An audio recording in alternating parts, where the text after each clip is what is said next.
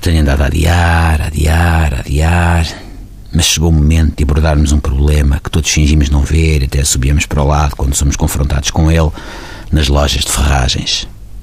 Falo, como já perceberam, do bidé. Não posso mais calar a minha revolta. Eu sou contra o bidé. Morro ao bidé, morro a pim. É o que eu acho. Humanidade teve criações esplendorosas, exaltações maiores da criatividade de homens e mulheres. E o bidé. Para mim, há a Capela Sistina e depois há o bidé. Há o bar e depois há o bidé. Há a Adele e depois. Valha-me Deus. Não vou comprar a minha querida Adele com um bidé. O bidé é um objeto que só faz sentido para aquela pessoa que não gosta de banho.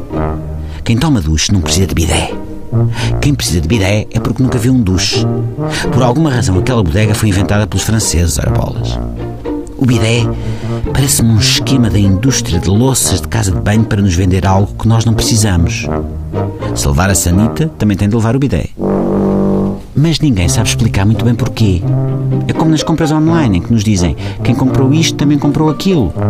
Mas faz tanto sentido dizer quem comprou a sanita também levou o bidé, como quem comprou a sanita também levou um espremedor de citrinos, ou um martelo-orelhas, ou aquelas luzes que acendem quando se batem palmas e andam agarrados como se fossem siameses. Porquê?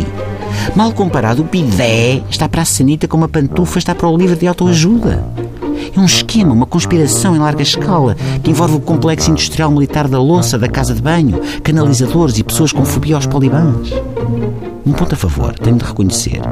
O IDE já fez mais pela alfabetização da humanidade do que o Popas da Rua César ou Pacheco Pereira. Uma sondagem recente, feita por mim, ainda há pouco, entre casa e a TSF, concluiu que 98% das pessoas usam o BIDE para pôr os jornais ou o tablet.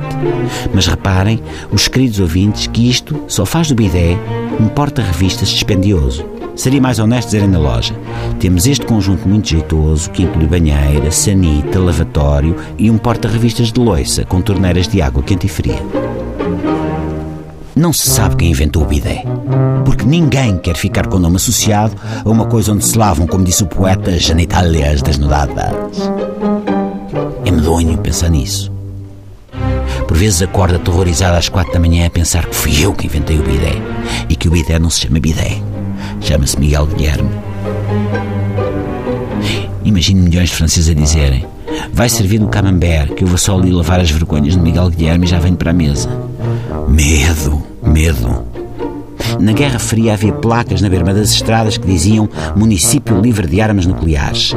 Está na hora de aparecer um movimento Município Livre de Bidés. Fora o bidé. Morra o bidé. É com o ponto com o bidé. E até amanhã.